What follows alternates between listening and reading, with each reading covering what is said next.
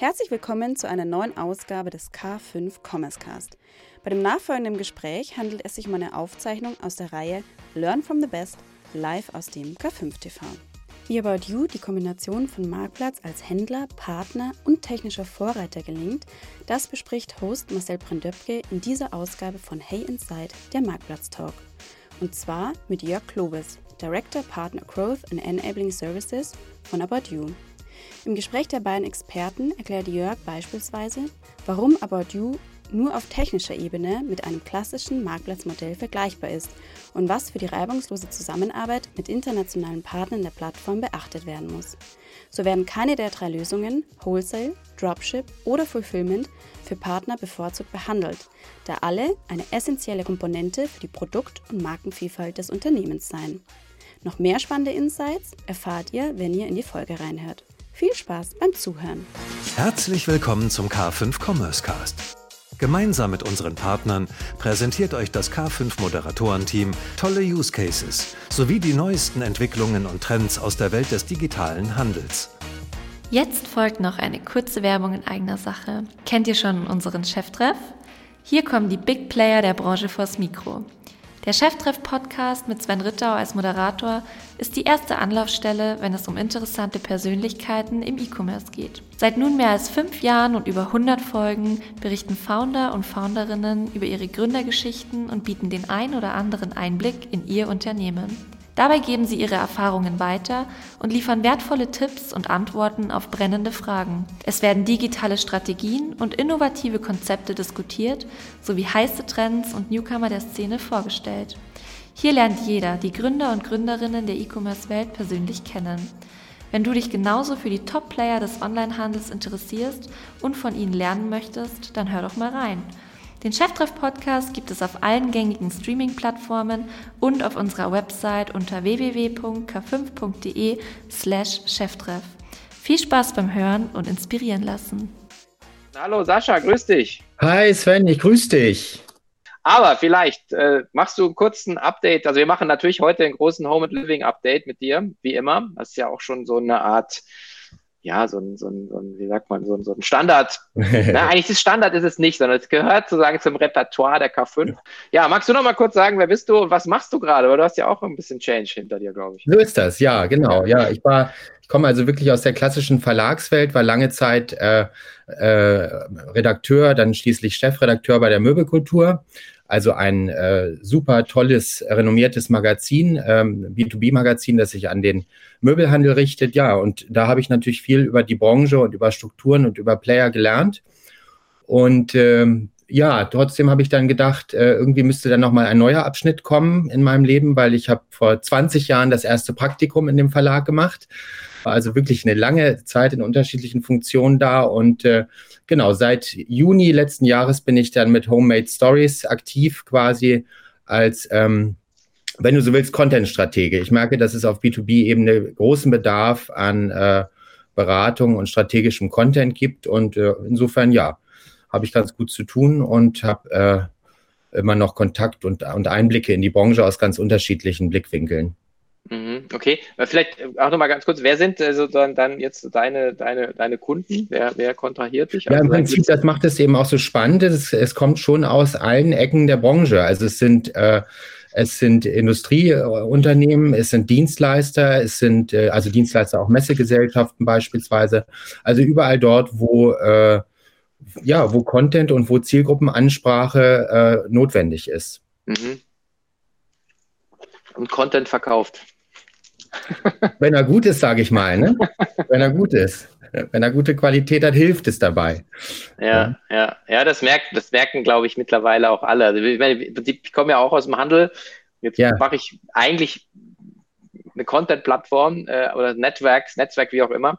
Und du merkst halt, äh, auch jetzt in den zwei Jahren, wo wir äh, uns nicht physisch haben treffen können, dass äh, dieses, das, was wir jetzt hier machen, mhm. dass das letzten Endes äh, auch wieder natürlich indirekt Auswirkungen hat auf äh, wie viele Leute kommen auf die Konferenz. Wenn wir jetzt zwei Jahre lang nichts gemacht hätten, ja. wären wir wahrscheinlich in Vergessenheit geraten. Und, und ich glaube, dieselbe Analogie gilt auch äh, für jemanden, der Produkte verkauft, sei es jetzt als Marke, sei es als Händler.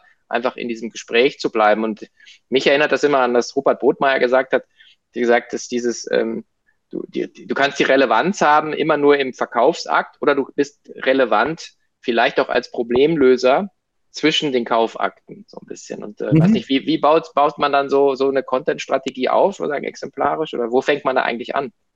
Ja, ja, das ist genau, das ist, ist sozusagen der rote Faden oder das Storytelling, was ich brauche. Ne? Ich meine, äh, Produkt und Preis ist sozusagen die, äh, die Basis von allem, das muss stimmen, äh, völlig klar.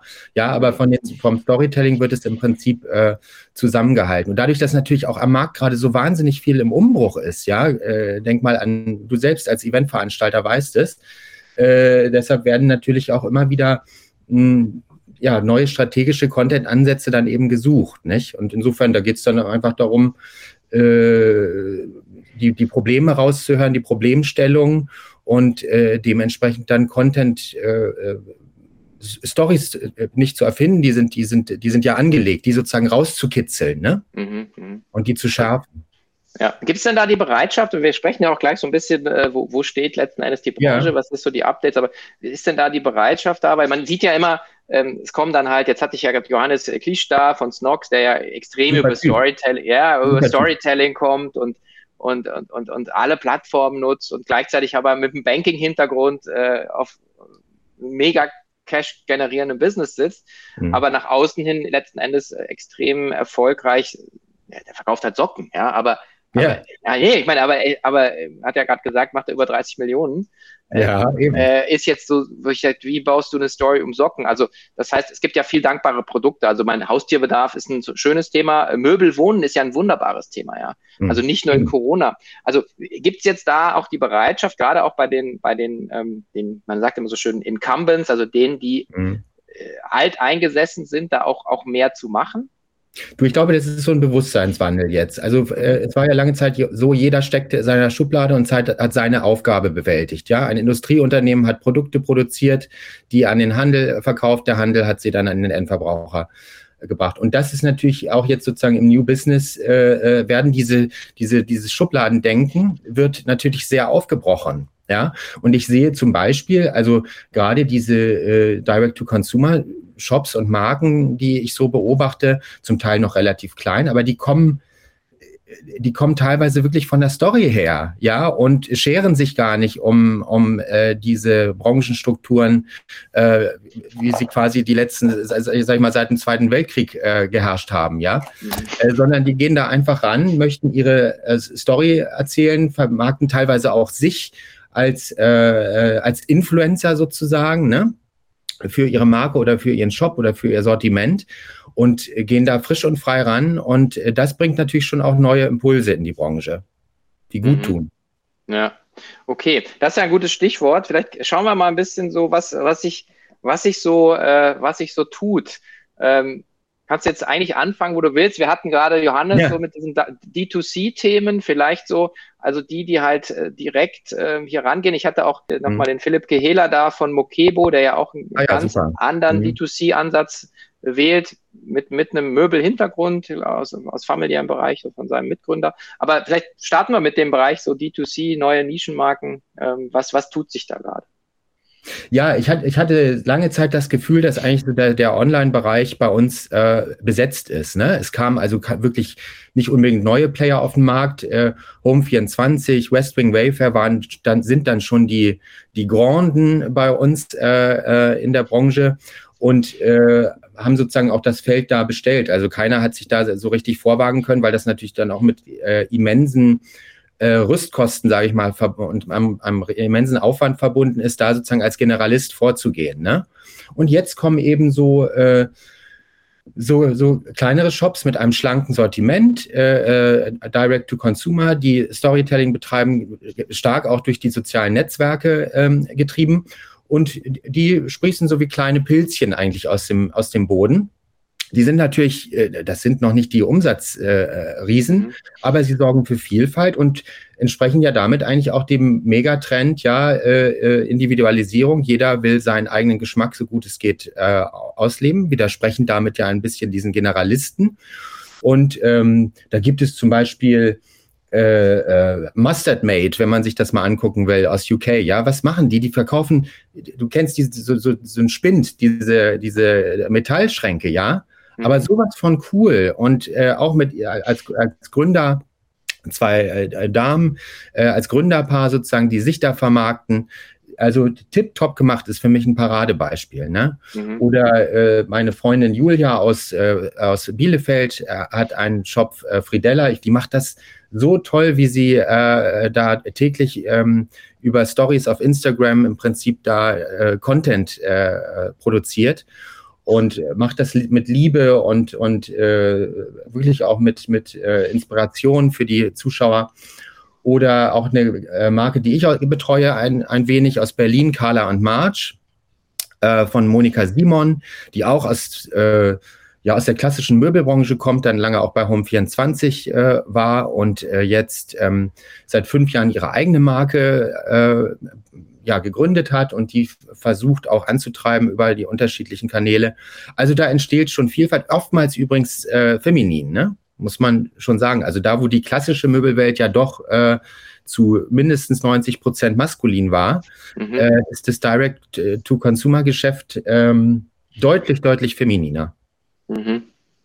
Ja, auf der, auf der Macherinnenseite, mhm. gleichzeitig auch auf der Zielgruppenseite. Und das ist ja ähm, auch also ich, mir, und das war ja schon immer so in der, klassisch, auf der, in der klassischen Branche. Immer schon haben die Frauen äh, zu 80 Prozent entschieden, was zu ja. Hause steht. Ne? Ja, die ja, Einkäufer des Handels waren, sind, also mindestens, also da bei den Einkaufskommissionen waren sie lange Zeit zu 100 Prozent männlich. Ja. Und die, die haben natürlich ganz andere Kriterien. Das heißt, man konnte natürlich teilweise da rein interpretieren, der äh, Handel kauft an, eigentlich an seinen Zielgruppen, also den Frauen, vorbei. ja, ja, genau. Und ich, man fragt sich so irgendwie, wie lange hat das jetzt über 20 Jahre gebraucht, ja. bis man so eine Veränderung da sieht, wo man sagt, irgendwie Typen kaufen was ein, was Frauen kaufen sollen. Seit lange äh, gegangen, ne? Ja, ja, aber die Frage ist ja, wie viel Potenziale hat man letzten Endes auf dem, auf der Straße liegen ja. lassen? Genau wie du gesagt hast, dieser generalistische Ansatz, so one fits all, ja, muss schon passen und dann kommen ja. diese kleinen Sachen. Wo ja immer die Frage ist, ist das jetzt so ein, also in der Berliner Welt ist ja immer, ist das jetzt ein VC-Case und so, glaube ich gar nicht dran. Aber mhm. du kannst natürlich eine wunderbare Marke mit ein paar Millionen Umsatz aufbauen, ja. was profitabel ist, was deine Fanbase hat, was die Vielfalt ja. Äh, in, in, der Landschaft eben auch. Ja, und falls du nicht aus, vor ein paar Jahren hieß es immer, ihr müsst hochskalieren ab 20 Millionen Euro. Ihr müsst hochskalieren, ja. dann muss der nächste Schritt kommen. Ja, vielleicht ist das sozusagen der, wieder jetzt der nächste Schritt, so in der, Schritt in der Evolution, wenn man das alles äh, äh, äh rentabel aufbaut, ja, dann, dann kann, warum soll das nicht länger gut gehen? Und dann musst du halt nicht äh, derart hochskalieren. Wenn du auch nicht den Anspruch hast, du musst das Sortiment ständig ausweiten und vergrößern. Ne? Ja. Ja gut, ich meine, das ist immer die Diskussion, die führen wir natürlich auch mit vielen Unternehmerinnen und Unternehmern, die sagen, denn du kommst halt, es gibt da so, so eine, äh, Thilo Haas von Connox hat mal so die, hm. die Todeszone im E-Commerce genannt. Das ist so ja, zwischen fünf und hm. zehn. Hm. Wenn du dann sagst, okay, du musst jetzt eigentlich den Sprung machen, dann hast du wieder dieses Working Capital Thema. Wenn du das, hm. wenn du das knackst, dass du sagst, du kannst dich aus dem eigenen Cash oder du kriegst halt eine Fremdfinanzierung hin, dann ist es okay. Aber das ja. ist so ein bisschen immer so, also in der Idealvorstellung, ja, du bleibst immer bei 5 Millionen und hast immer 10% EBIT-Marge, zahlst dir noch ein gutes Gehalt, das Leben ist wunderbar und ja. Paradies ist da. Ähm, bist ja nicht, bist ja lange im, Wettbewerb natürlich. Und da hast du natürlich auch volatile Rahmenbedingungen. Ich meine, was da zurzeit los ist, nicht nur in unserer Branche, aber vor allem auch in unserer Branche, mhm. mit äh, äh Lieferschwierigkeiten, mit Rohstoffpreiserhöhungen, ja, das macht es ja natürlich auch äh, schon schwierig, äh, sozusagen da, äh, wie du sagst, sozusagen fünf Jahresplan festzulegen, ne? Und dann bist du immer in dem äh, entsprechenden Korridor. Das ist, glaube ich, gerade äh, sehr, sehr schwer, ja. Mhm. Ja, aber das sind ja schöne, schöne Impulsgeber. Ähm, ich, ähm, ich steige da jetzt auch noch mal tiefer dann ein. Ähm, ja. Auf der anderen Seite, ähm, die so äh, Marken, die man vor allen Dingen aus dem, aus dem Content-Bereich kennt, ähm, machen sich ja auch mehr und mehr breit äh, in, im, im Handel. Ähm, also, äh, also ich glaube, du hast mal hier mir, mir zugerufen, das Thema schöner Wohnen, dass ähm, das hier. Das ist ein interessanter ja. Case, ne? Weil ja. ähm, äh, kommt natürlich aus der Verlagswelt. Ich meine, der Markentransfer liegt natürlich schon nahe. Trotzdem ist natürlich dann äh, eine Möbelkollektion zusammenzustellen in Absprache mit Lieferanten, die dann zu vermarkten über den Möbelhandel.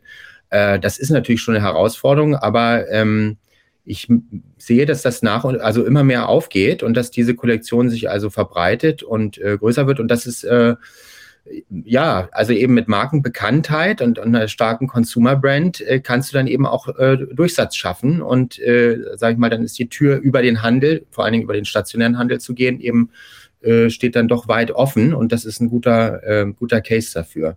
Mhm. Vielleicht also ich mich frage, da, davon hin, dass die uns mal ein bisschen was darüber erzählen. Ne? Ja, wäre mega spannend, aber mich, ich mich frage, das ist ja so ein bisschen so der, der steinigere Weg, zu sagen, ja, ich entwickle dann eine eigene Kollektion und drücke die dann letzten Endes ja aktuell ja fast alles stationär. Wenn mhm. ich gleichzeitig könnte man ja auch, das ist ja auch mal das Gespenst, was rumgeistert, ich werde ein Marktplatz. Ähm, ja. Aber man könnte natürlich auch sagen, okay, ich habe die Reichweite, ich habe den Trust, ähm, ich habe den Zugang und, äh, und ich, ich bin praktisch die Plattform für die von dir genannten äh, Marken wie Fridella, Mustard Made, einfach auch mhm. um eine, so, so, so ein bisschen approved by schöner wohnen zum Beispiel. Wäre also ja auch Gedanke, die, oder? Ich halte die für clever genug, dass sie sich diese Gedanken machen. Ja, aber mhm. schöner wohnen ist natürlich auch schon jetzt als äh, Kollektion vor ein paar Jahren äh, geboren. Und da war, sage ich mal, die äh, die Stellung des stationären Handels ja noch äh, gefestigter und, und noch mehr der Monolith, ja, wo das wahrscheinlich das äh, naheliegende Vertriebskonzept äh, gewesen ist zu der Zeit. Und da das jetzt äh, funktioniert in der Form, würde man jetzt vielleicht sagen, vielleicht macht, würde man es jetzt anders machen. Aber äh, auch wenn es der steinige Weg ist, es sieht so aus, als würde es äh, sich durchsetzen. Ne? in der mhm. Form. Und du hast natürlich ja. dann auch immer, klar, stationär den, den wirklich, äh, du kannst die Marke sozusagen anfassen, die Produkte anfassen. Ja. Äh, es ist der emotionale Touchpoint und das ist natürlich bei Home Living schon auch noch eine, äh, eine wichtige Sache. Mhm, mhm. Okay, gut. Womit wir auch bei so einem Thema sind wie Plattformökonomie, ähm, also äh, Otto, äh, auch immer viel gescholten, äh, auf, auf Jochens ja. Blog, äh, ist ja der größte. Ja, ich bin ja Hamburger, du weißt ja, die, ja, ja. die immer ganz leid, was Jochen da macht. Äh, und äh, da war ja, wir, wir, sind ja Fans, ist ja nicht so. Es kommen ja, ja. auch ganz viele von Otto äh, zur K5 und sind ja immer herzlich willkommen und wir haben ja einen regen Austausch mit allen. Also ist ja nicht so, dass, äh, also sag mal so, Jochens ist eine Meinung und äh, auf der, also was, was wir ja sagen, wir sagen einfach die, die Pluralismus, Vielfalt der Meinung. Jeder hat, hat vorhin gesagt, acht Milliarden Menschen, acht Milliarden Realitäten. Ja. So ist es halt. Ähm, Otto ist immer noch der erfolgreichste Möbelhändler, oder? Absolut. Die, mit, mit Abstand, ja. Wirklich mit Abstand, mit großem Abstand. Also vor allen Dingen auch als Group äh, betrachtet. Und äh, wenn du dann mal dazu zählst, dass da ja auch in den USA noch eine Möbelkette und so dazukommt, das ist schon ein wirklich globaler äh, äh Home and Living Player. Ja, ähm, äh, und äh, auch wenn sie wahrscheinlich selbst, wenn man, wenn man mit ihnen sprechen würde, sagen würden, wir möchten mit der Plattformstrategie eigentlich schon viel weiter sein. Ich, ich glaube, sie kommen voran. Sie haben, äh, das ist natürlich auch ein Prozess. Äh, weißt du, da sind natürlich auch mittlerweile einige Mitarbeiter gegangen, die gesagt haben, ich komme eigentlich aus dem klassischen Einkauf und sortimentiere und kuratiere und auf einmal ist meine Rolle weg, weil äh, ihr, ihr jetzt sagt, ich soll zur Plattform werden. Damit ist sozusagen mein Berufsprofil weggegangen. Und dieser Prozess, ja, da dann auch wieder neue Mitarbeiter ranzuführen, dieses auszutarieren im äh, Konzern selbst, das geht einfach nicht von heute auf morgen. Äh, und andererseits haben sie natürlich wahnsinnige Assets. Die hatten schon immer ein, ein großes Vertrauen bei den Endverbrauchern, aber vielleicht viel wichtiger an der Stelle bei dem Plattformthema, ein großes Vertrauen von der Industrie. Ja, man glaubt, äh, man nimmt Otto ab, dass man da nicht über den Tisch gezogen wird, auch wenn die Vertragswerke bei Otto äh, besonders dick sind. Aber wenn man da einmal durch ist, dann äh, kann man auch eine vernünftige und gute Beziehung führen. Und so kommen sie, glaube ich, äh, auch nach und nach mit dem Plattformthema weiter, sind da auch konsequent. Ihr wisst ja selbst, sie haben die Satellitenshops quasi abgestellt dafür, um wirklich den äh, Fokus auf die Plattform zu bringen. Und äh, ja, es entwickelt sich, äh, auch wenn Sie natürlich jetzt vorsichtig sind mit Ihren Prognosen fürs nächste Jahr, weil man ja so ein bisschen jetzt auch äh, sieht, dass vielleicht doch viele Käufe jetzt vorgezogen waren im Bereich Home and Living. Aber äh, Otto hat da eine ganz, ganz starke Marktposition. Mhm. Ja, ja, und ich meine, man kommt letzten Endes an, an ihnen da auch, auch nicht vorbei. Und, und äh, wenn du ähm, auch sprichst mit äh, Marktteilnehmern, die sagen jetzt gerade in dem Segment, sagt, du hast halt, bringst ein Produkt raus oder mir hier auch viel mit Miss, Miss Pompadour, sagen jetzt im Bereich äh, Home Decoration und die dann auch sagen, naja, Otto glaube, der Erik hat da auch immer viel auf LinkedIn dazu gepostet, dass er äh, einfach erst Ende nächsten Jahres oder so reinkommt. Aber er wäre, also man ja. hat schon echt eine Anziehungskraft, weil man einfach weiß, ja dass die Plattform Und sie wurden natürlich durch Corona ein bisschen ausgebremst. Die haben ja hier auch mal eine Veranstaltung gemacht im Volksparkstadion, weiß ich noch vor Corona, wo die dann auch die Marken eingeladen haben, wo die ein Workshop-Programm gemacht haben. Äh, klar, da, so ziehst du vielleicht noch schneller dann auch äh, Marken und Partner auf die äh, Plattform, wenn du das einmal äh, live alles präsentieren kannst. So waren sie natürlich vertrieblich da schon auch äh, ein bisschen gehandicapt. Aber ähm, die sind da auf dem Weg. Ne? Mhm, mhm. Was, was macht man denn jetzt, äh, wenn man so große ähm, Möglichkeiten und Player halt hat? Man hat mhm. klar Home24, Westwing, aber eigentlich sagen, reden wir über Otto ähm, und ist, ist stationärer Händler. Und das ist ja auch mhm. immer die Diskussion, die wir ja seit gefühlt 100 Jahren führen. Ja, mhm. also äh, der Buchhändler, ja, kannst du machen, oder kauft dir einfach Amazon-Aktien, weil du eigentlich als keine Chance ja. hast, äh, im, im Online irgendwie ähm, Fuß auf die Erde zu bekommen. Jetzt mhm. ähm, ist das eine, selbst wenn du äh, groß bist äh, und, und was ich mehrere Filialen im Süddeutschland hast, hast du ja immer noch das Thema, ähm, dich kennt keiner online und, ähm, und du hast die Leute und die Kompetenz letzten Endes nicht. Mhm. Was, was wäre der Königsweg auch heute? Sozusagen? Geht man dann, ist dieses Plattformspiel mhm. Ähm, oder ist es äh, ganz andere Wege zu gehen? Ähm, einfach zu sagen, online ist eigentlich äh, nicht wirklich Abverkauf, sondern online ist vielleicht nur Lead-Generierung. Was ist da ja. deine Einschätzung? Ja, also da steckt eine ganze, ganze Menge drin in dem, was du gerade sagst, weil natürlich auch der stationäre Handel nach wie vor sehr vielfältig strukturiert ist. Ne? Das ist mhm. ja auch schon eine Besonderheit unserer Branche. Wir haben ja vom hochwertigen Handel bis zum äh, Discounter wirklich die ganze Bandbreite. Und deshalb gibt es da sicherlich nicht das Patent Patentrezept, auch weil es ja mit unterschiedlichen Budgets und, und Know-hows im Prinzip dann auch zusammenhängt. Äh, aber es gibt ganz viele unterschiedliche Ansätze und da müsste man eben gucken, in welchem Segment man spielt. Es gibt äh, ein gutes Beispiel, äh, finde ich, ist zum Beispiel Mimble First.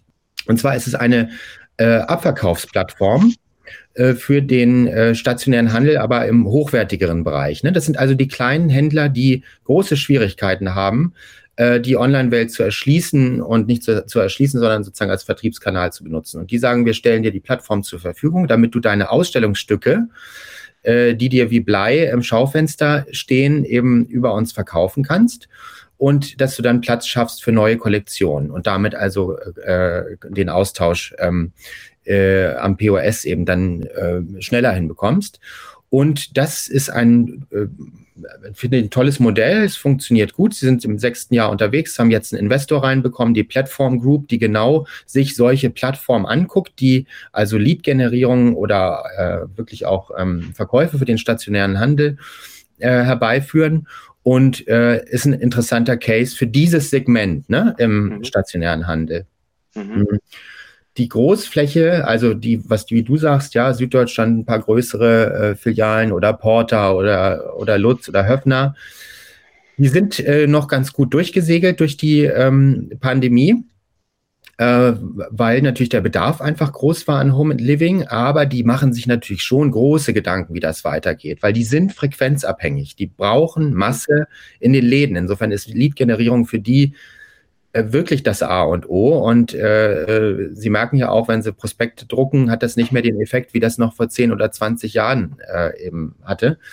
Und da gibt's eben auch äh, neue Ansätze. Die öffnen sich sozusagen den, ähm, den Online-Lead-Generierungstools, ähm, äh, Möbel.de und so weiter natürlich. Äh, aber die lassen sich auch neue Formate einfallen. Also Lutz mit diesem äh, XXL-Shopping, äh, mit dem, Entschuldigung, mit dem TV-Shopping Finde ich eine ganz spannende Sache und endlich mal, wo ich sage, wo Lutz auch da äh, Innovationen in die, in die Home and Living Branche treibt und das Format da also äh, für sich immer besser äh, erkundet und ausprobiert. Und das ist natürlich ein, ein, Kundenbindungstool, was dann auch irgendwann wieder einen Effekt hat, dass die Leute äh, sagen, mit Lutz habe ich gute Erfahrungen gemacht als äh, TV-Touchpoint. Da gehe ich auch mal in den Laden. Mhm, mh. ja. Hat denn jetzt die, die, die letzten zwei Jahre vor allen Dingen auch, ähm, sagen wir mal, so, so ein Weckruf? Weil das war ja, man hat ja mal so ein bisschen so das Gefühl, äh, wenn, wenn so die, das Meer stetig den Sand wegfrisst, dann merkt man es ja nicht und irgendwann mhm. ist halt der Sand nur noch einen Meter breit.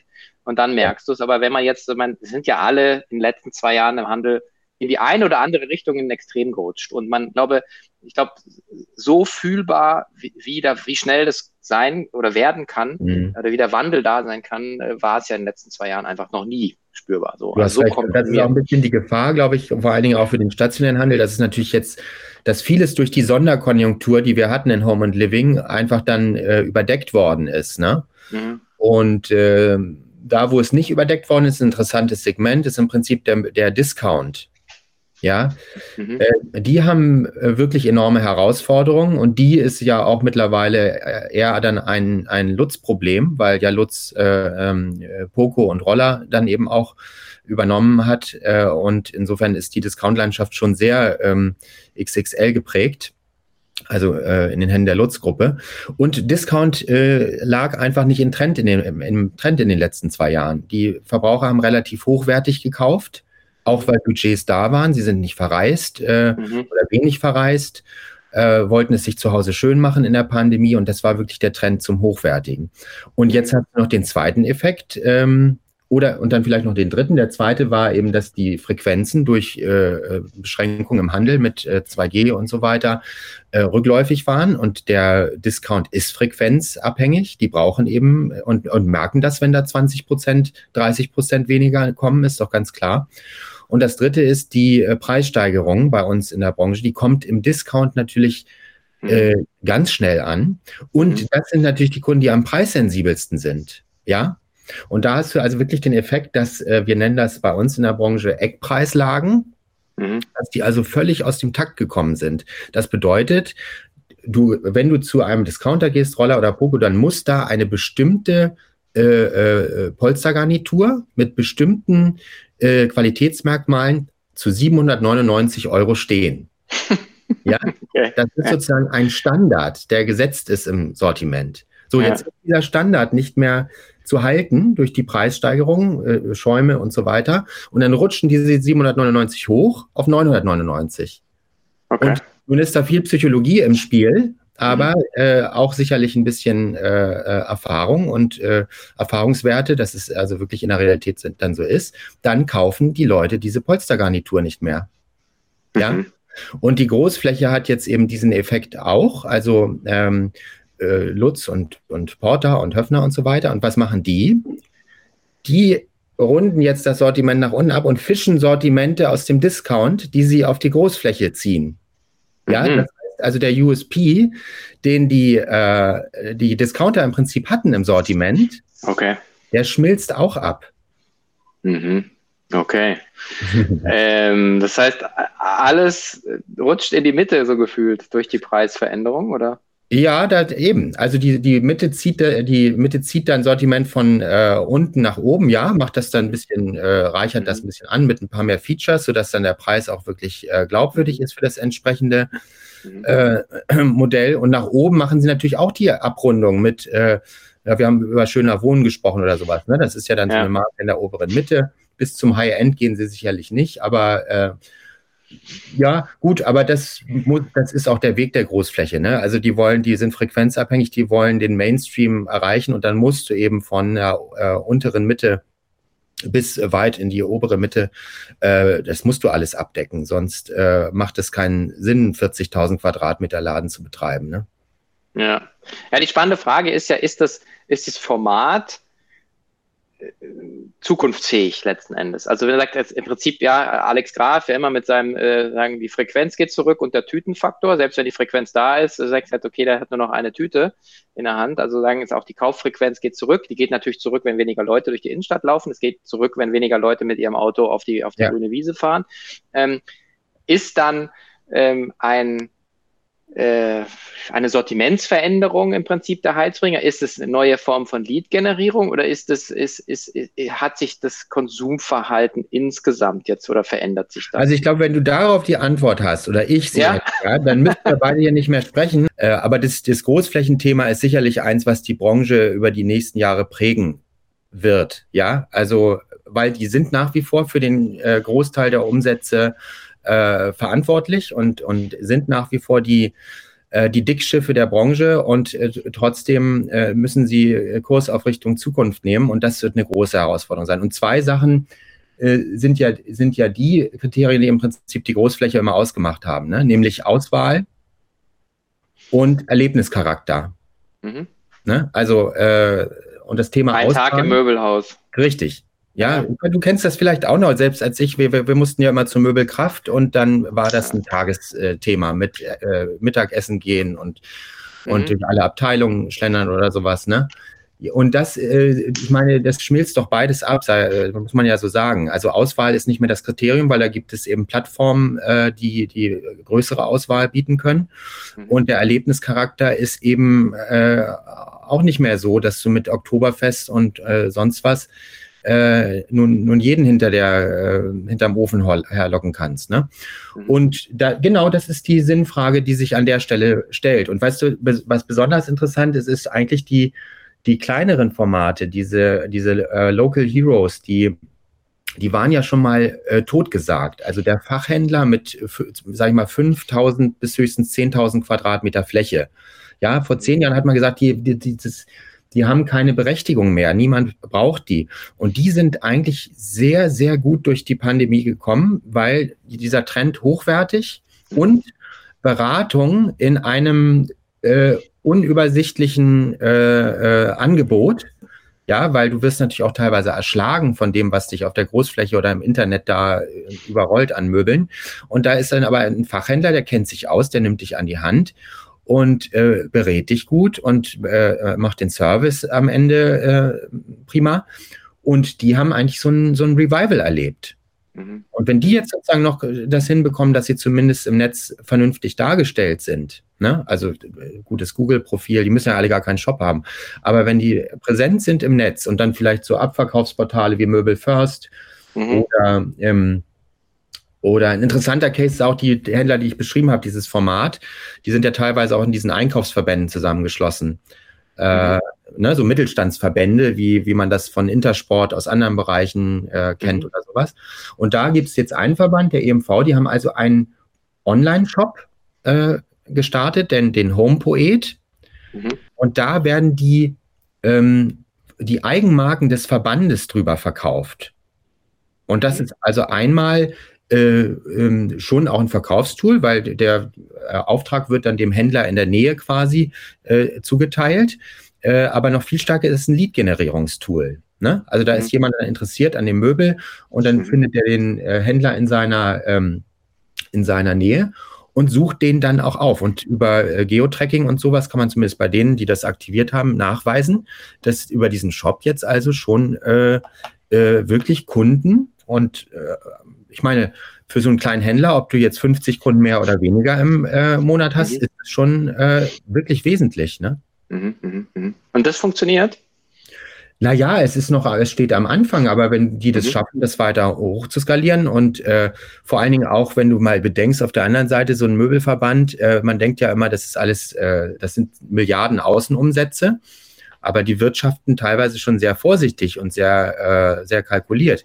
Und wenn ich vermute, was die für diesen HomePoet investiert haben, ähm, im Vergleich mit, mit dem, was da teilweise so in der New Economy so los ist, das ist ungeheuer, ja. Also das wird wahrscheinlich ein Bruchteil davon sein. Und das dann so äh, schon mal aufzustellen und jetzt die Möglichkeit zu haben, das äh, in den nächsten Jahren zu entwickeln Vielleicht wird das ja auch ein Marktplatz, ne? wo du dann die mhm. Eigenmarken hast und durch das äh, breitere An Industrieangebot äh, ähm, wächst es, kriegt mehr Reichweite und die Eigenmarken äh, strahlen aber innerhalb dieses großen Angebots. Ist ein interessanter Case. Sollten wir vielleicht auch mal. Ja, äh, äh der, der, der Möbelverband hat sich immer ein bisschen geziert. Ich habe die, glaube ich, ein, zwei Mal auch mal angeschrieben. Äh, vielleicht ist es jetzt now is the time. Naja, die haben oft immer das Thema, dass sie denken, wenn dann so ein, so ein, so ein äh, der Sven, dieser erfahrene E-Commerce-Fachmann, uns da löchert und wir irgendwie, wir sind Möbelverband eigentlich, dann ähm, ja, denken die, das ist nicht so ihre Welt. Aber das ändert sich ja auch, ne? Ja, ja, aber wir, wir haben ja dich als trojanisches Pferd. ähm, okay, ähm, ist denn, ja, in den letzten zwei Jahren war es ja auch ein bisschen schwieriger möglich, weil wir haben keine Veranstaltung machen können, letzten Endes auch so Einkaufsveranstaltungen mhm. zu machen. Äh, hat sich da ein bisschen was getan? Das ist ja, bietet sich ja auch letzten Endes an, wenn du letzten Endes an den Endverkauf, Endverbraucher was über digital verkaufen kannst, kannst du natürlich auch auf einen, oh ja. Einkauf was verkaufen, oder? Ist, ja. da Bewegung dran? Ja, musste ja. Das ganze Sourcing war, hat ja anders äh, im Prinzip mhm. stattfinden müssen. Ähm, weil die Messen äh, äh, national und international nicht, äh, nicht stattgefunden haben. Und doch, sage ich mal, für den Großteil der Branche ist das ja noch das, äh, das traditionelle Einkaufsinstrument gewesen, nicht? Und äh, ja, wie hat das äh, stattgefunden? Also viel hat natürlich über äh, E-Mail und Video ähm, Chats und Videocalls dann eben äh, stattfinden müssen, wo man eben mit Lieferanten in, in China und äh, Indien dann Modelle äh, abgestimmt hat, ne? Und natürlich mhm. in allen anderen äh, Regionen auch. Aber dass man äh, wie bisher in Shanghai oder in Neu-Delhi über eine Messe gehen konnte und das gesamte Angebot äh, da äh, beurteilen konnte, das hat natürlich gefehlt. Es war sozusagen die Arbeit dann mit den Bestandslieferanten. Und da ist natürlich noch erschwerend hinzugekommen, dass die Amerikaner ja teilweise auch äh, mit diesen Lieferanten zusammenarbeiten. Die hatten auch keine schlechte Konjunktur und äh, kamen dann da mit ihren Großaufträgen und man konnte nicht äh, dann äh, äh, flexibel nochmal auf neue Lieferanten zurückgreifen, weil man ja da gar nicht unbedingt die Kontakte hatte. Mhm. Also das ist sozusagen im Volumengeschäft eine Herausforderung äh, gewesen. Ähm, auf der anderen Seite äh, die kleineren Formate, die kleineren Händler vor allen Dingen aus diesem Bereich ähm, äh, so Glas, Porzellan, Keramik, äh, Küchenaccessoires, weißt du, diese, diese Haushaltswarenausstatter auch zum Teil. Mhm und die äh, Deko-Geschäfte und so, die entdecken wirklich immer mehr auch die Vorteile der Order-Plattform, der, der B2B-Order-Plattform wie ähm, äh, wo auch die Messe Frankfurt im Übrigen investiert ist. Mhm. Interessante Konstellation. Mhm. Äh, dann äh, Anchor Store und äh, Order Champ. Und das, die haben wirklich gemerkt, diese kleinen Händler, äh, okay, wir brauchen jetzt Ware, es gibt keine Messen, irgendwie müssen wir es mal ausprobieren. Oh, es funktioniert. Und es funktioniert mit relativ wenig Risiko, weil Sie können natürlich kleinere Mengen bestellen über diese mhm. äh, Plattform und Sie können mehrfach bestellen. Ja, das heißt, das Risiko auch, sage ich mal, mit dem äh, äh, ja, mit dem, mit dem gelben äh, Eierbecher falsch zu liegen äh, von der Farbe her, ja, dann kaufst du eben nur ein paar, verkaufst die ab und orderst dann das nächste Mal eine andere Farbe nach. Mhm. Das ist natürlich ein äh, enormer Vorteil, dass sozusagen die, äh, die Horizonte und die Order-Horizonte damit äh, viel enger getaktet sind, viel kürzer getaktet und damit das Risiko minimieren. Und mhm. das, glaube ich, ist echt ein großer Game Changer und äh, ganz sicher auch eine, eine Herausforderung für die Messen, was die Messe Frankfurt, muss man ja sagen, das auch schon seit vor Jahren gemerkt hat und deshalb ja auch äh, äh, den Weg gegangen ist, zu sagen, äh, wir lassen da keine Konkurrenz groß werden, sondern wir äh, versuchen das Business selbst mit aufzuziehen oder zumindest mit in der Hand zu haben. Ne? Mhm.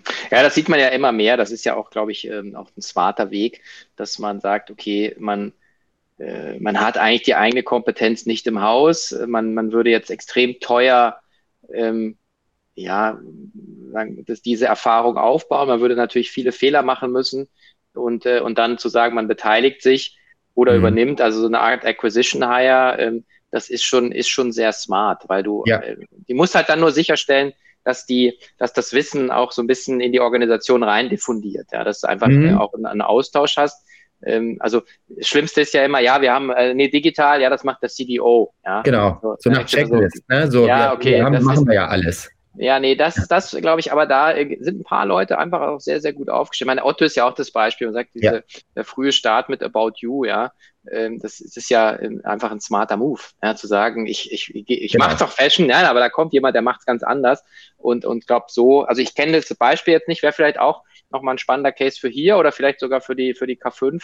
Ähm, wo, was, was ja auch immer alle Leute interessiert ist, so, ähm, ja, okay, die Startups oder die D2C-Newcomer, schön, das bin ich mhm. aber nicht. Aber wenn ich ein Geschäft habe, wie transformiere ich mich eigentlich? Wie, wie kann ich äh, Know-how aufbauen? Und, und das ist ja ähm, einfach ein, äh, ein super tolles Thema. Ähm, wie, wie wichtig ist denn in diesem ganzen Sourcing-Thema auch das Thema Nachhaltigkeit? Also mittlerweile. Ja, das ist ja immer so ein bisschen eine wirklich verrückte Sache im wahrsten Sinne des Wortes für die Einrichtungsbranche, weil ähm, äh, es ist ja schon so, wir haben ja den höchsten Materialeinsatz fast von allen Branchen, wenn du so willst. Ja, da geht es um, um, äh, um Holz, um, um Schäume, um äh, also das ist ja richtig Material.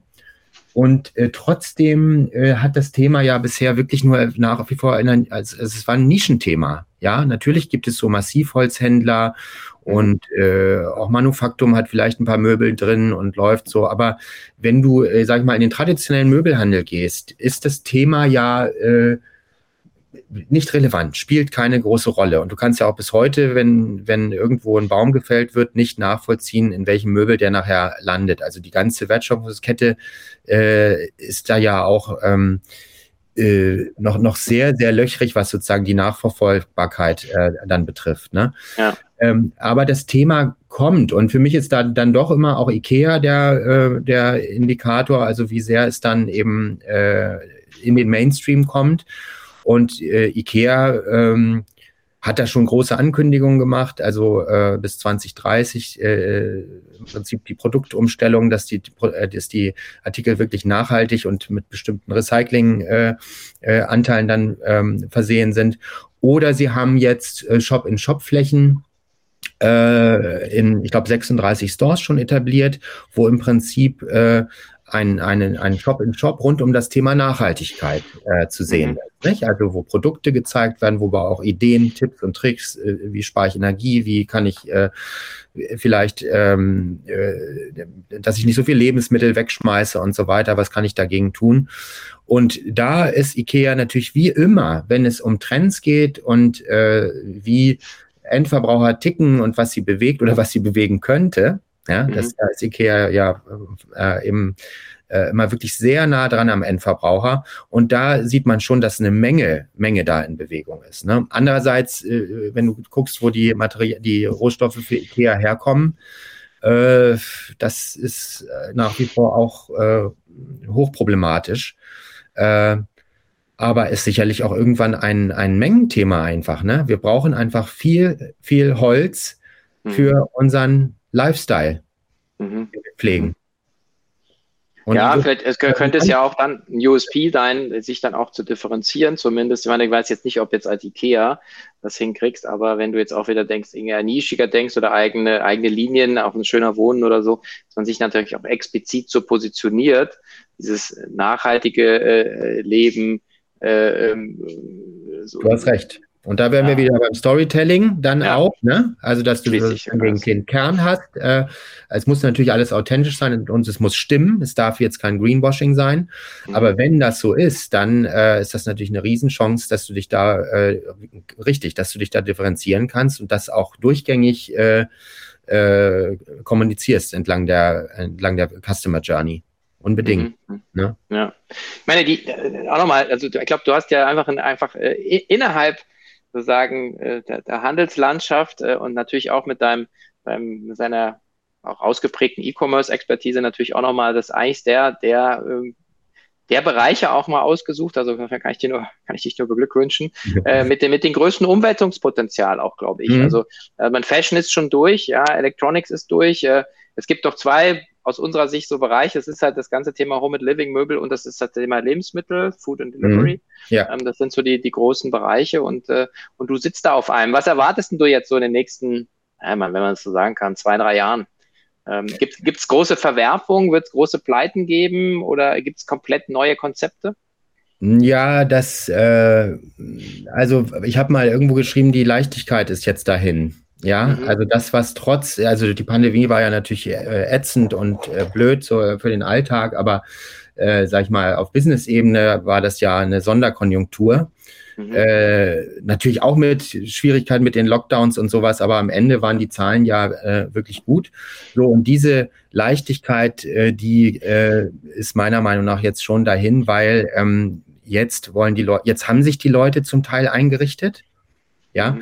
du musst auch mal sehen, der Einzelhandelsanteil von Küchen lag bei 41 Prozent jetzt im letzten Jahr. 41 Prozent Küchen im, im Möbelbereich, ja. Mhm. Also auch mit Küchen haben sie sich eingedeckt und Küchen sind natürlich wahnsinnige Umsatztreiber, ja. äh, weil das die Durchschnittsbons natürlich was anderes sind, als wenn du irgendeine Wohnwand kaufst. Mhm.